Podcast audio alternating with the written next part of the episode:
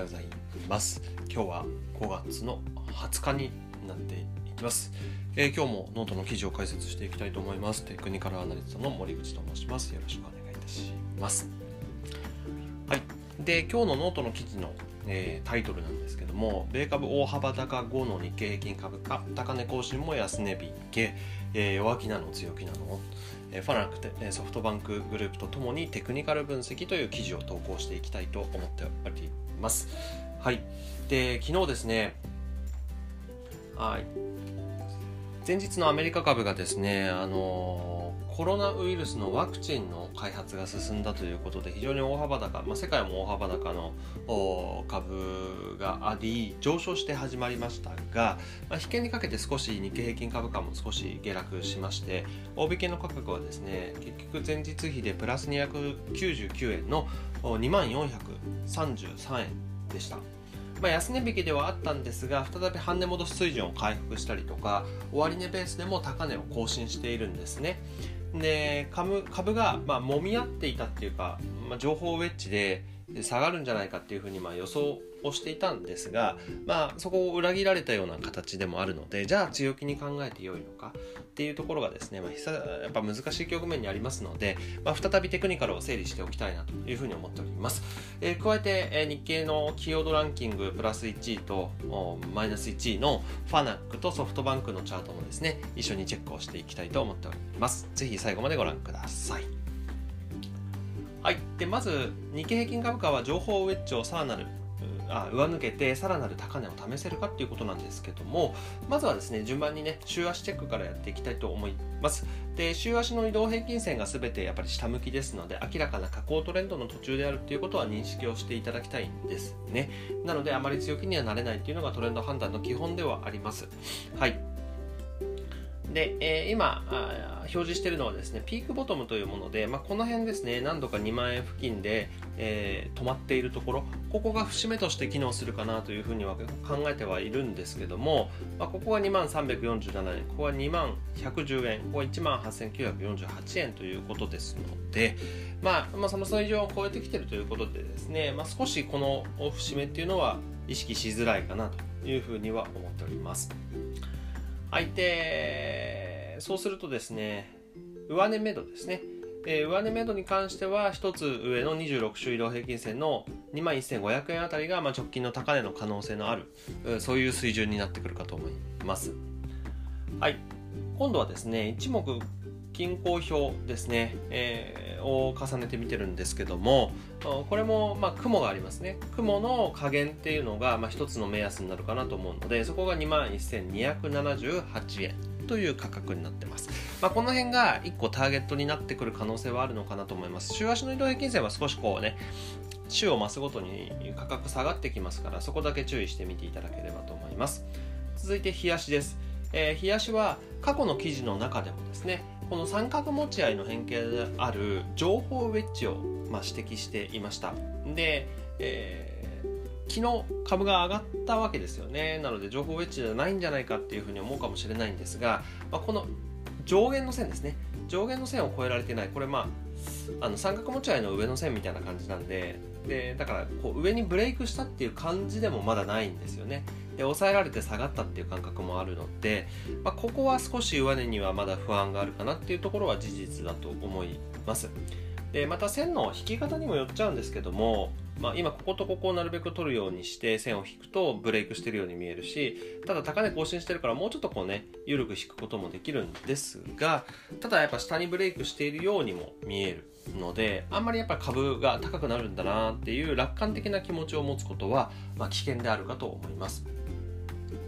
はい、でこちらも一目均衡表を重ねてみます。えー、一目均衡表を重ねるとですね、まあ、昨日の株高によって何が言えるかというと明らかに雲を越えてきて三役好転が達成できているっていうところですね。なので、まあ、雲の上限である2万176円ここですね。ここが、まあ、下値の目処となると思います。でここで割り込んでしまうとですね、えー、再び雲の中に入り、まあ、この雲広いですから2万円割れっていうのが懸念されていくという形です。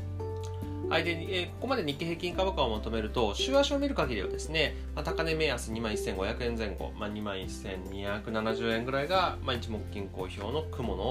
の加減だったということである一方でですね、冷やしを見ると、まあ、少し上値が重そうで、2万176円を維持できるかできないかっていうところが、まあ、2つ注目ポイントかなというふうに思います。えー、あの現時点ではね、どっちに行くかって正直わかんないわけですよね。え、この動きについていくってことが重要だと思います。はい。では続いてファナック。ファナックは直近の上昇トレンドを維持できるかということなんですが、なぜ今回ファナックとソフトバンクに注目したかというと、昨日のですね、日経平均の寄与度、要は影響を与えたランキングみたいな形なんですけども、まあ、寄与度上位1位がですね、ファナック。で、下位1位がソフトバンクと。ソフトバンクが設計算直後でしたね、えー、なんですけどもこういった形でしたので、まあ、それぞれどんな動きでどんなチャットなのかっていうのを確認しておきたいなというふうに思っております。はい。でまずファナックなんですけども週足から見ましょう。週足チャート。日経平均株価と同じように移動平均線は全て下ですので下降トレンドであるということは押さえておいてください。でファナックの方が日経平均より少し上がってきていてで26週移動平均線の価格に今とても近いそういう価格帯ですね。えー、なのでこの26週移動平均線が少し抵抗として、えー、機能する可能性があります。なので、まあ、直近としてはこの価格ですね。1万8299円っていうのが非常に意識される水準であるというところを押さえておいてください。昨日ザラバは超えてましたけどもね。はい。加えて、えー、今度は日足ですね。3本トレンドラインを引いています。で直近この角度があの非常に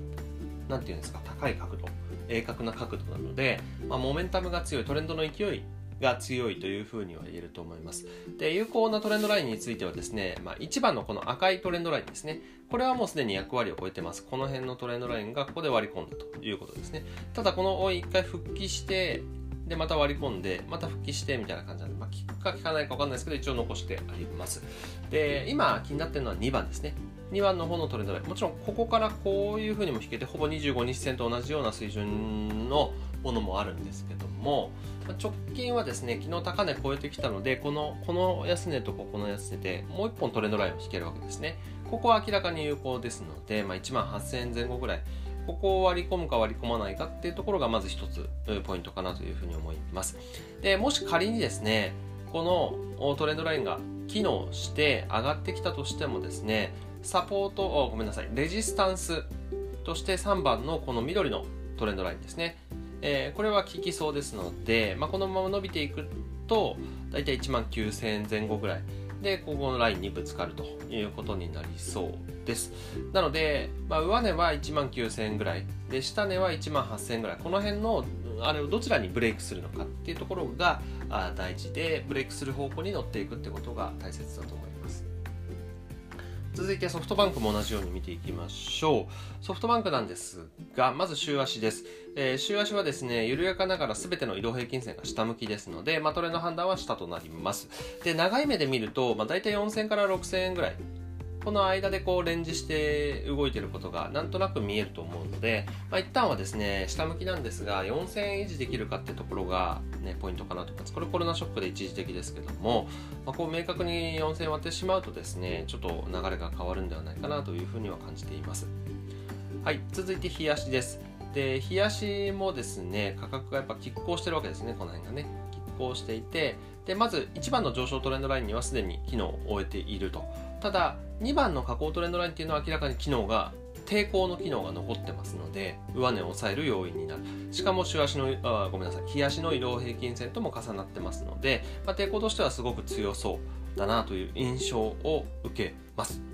まあ、このことからですねえー、どうしても直近は少し下値を割り込むようなことがあれば下降トレンド入りっていうのが鮮明になるんじゃないかなというふうに思いますし、まあ、日足についてもね、すべての移動平均線が下向きに変わってます。で、ここもですね、こう三角持ち合いみたいな形になるんですけども、これもやっぱ下抜けるとですね、やっぱ下、あ下降トレンド入りっていうのが鮮明になるのかなというふうに思いますので、ソフトバンクについては少し、え、新たな材料がない限りは難しそうかなという印象を受けております。はい、ということでまとめです。今日は日経平均株価に加えてですね、ファナックソフトバンクグループについてもテクニカル分析を行いました。で3銘柄から感じたことをまとめますと、まあ、週足で確認できるトレンドっていうのは、3銘柄とも全て下向きでしたね。になってます。で、上値目処がやっぱちょっと限定的なイメージはありますね。一番目処が立つのは日経平均なのかなかんないけど。えーと、だとしてもそんなに大きく上値目処はない。ただ下値目処を下回るとやっぱりもう一段安っていう可能性があるので、まあ、楽観視はやっぱできないなという形です、まあ、このような形で日経平均株価だけではなくて主要な銘柄を見ていくことで相場を占っていくってことも大切だと思うんですね。でその他の、まあ、大型株小型株含めてですね今後もテクニカル分析を掲載していきたいと思います。ぜひ皆さんも根気強くテクニカル分析を続けていきましょう。はい、ということで、最後まで読んでいただいて、見ていただいて、聞いていただいてありがとうございました。えー、こちらのノートの中では、私の様々な学びや、まあ、テクニカルを中心とした見解を載せております、えー、皆さんの中に少しでも学びがあれば、このノートの方では好きボタンやフォローとか、えー、Twitter の方ではいいねボタンやフォローとか、まあ、YouTube の方ではチャンネル登録や高評価なんかをいただけると非常に励みになっていきます。ぜひですね、えー、明日以降も頑張っていきたいと思いますので、えー、今日も一日頑張りましょう。